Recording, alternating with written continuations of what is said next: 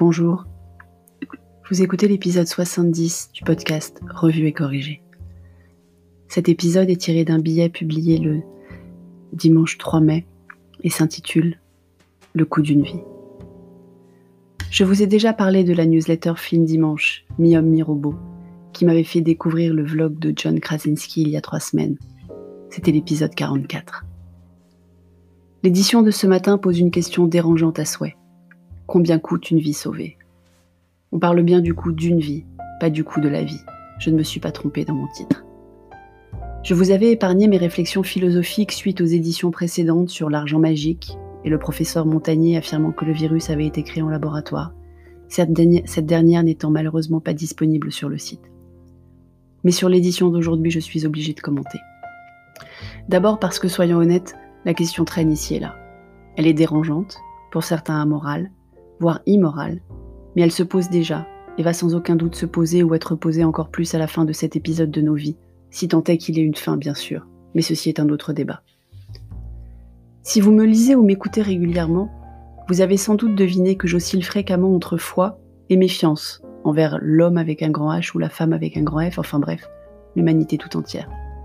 Et cette histoire de coup de la vie me turlupine. Pour être tout à fait honnête, mes réflexions sur le sujet du coup d'une vie ne m'ont pas emmené plus loin que le texte de Flynn Dimanche, sur ce sujet-là, particulièrement bien couvert ce matin. Donc je n'ai rien à ajouter. Mais en y réfléchissant une grande partie de la journée, l'avantage de tricoter devant des séries, ça laisse le temps au cerveau de travailler en douce sans qu'on y pense, je me rends compte qu'il y a quelque chose qui me turlupine encore plus. Le fameux monde d'après. Nous sommes encore complètement dans le pendant, on est d'accord. La pandémie n'est pas enrayée, elle n'est que freinée. Tous les pays qui entament le déconfinement surveillent les chiffres comme le lait sur le feu. On n'arrive pas à se projeter plus loin que le 11 mai en France pour l'instant. Mais les médias, les philosophes, les consultants, les agences de com, les chefs d'entreprise même, vous expliquent à longueur de tweets et de publications LinkedIn à quoi va ressembler le monde d'après. J'ai eu beau regarder attentivement, je n'ai pas trouvé de personne prédisant autre chose que ce à quoi elle aspirait en fait le plus dans le monde d'avant.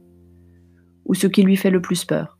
Je ne suis pas la seule pessimiste non plus, loin s'en faut mais à moins d'avoir des talents divinatoires dignes de Mrs. Trelawney dans ses très bons jours, qui peut vraiment le savoir Pour ceux qui ne le savent pas, Mrs. Trelawney est la professeure d'art divinatoire à Poudlard, l'école des sorciers d'Harry Potter. Il y a des variables inconnues. D'abord, le temps que va durer la pandémie. Le nombre de vagues de confinement que nous aurons peut-être à vivre. Je fais partie des pessimistes qui doutent que nous n'aurons pas à repartir en confinement après le 11 mai, même si j'espère avoir tort. Ou je l'imagine pour me préparer une bonne surprise, peut-être, je ne suis pas certaine en fait. Nous ignorons les chiffres définitifs.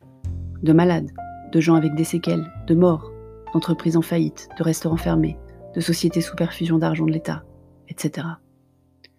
Nous ignorons la date de découverte du vaccin et sa disponibilité pour l'ensemble de la population.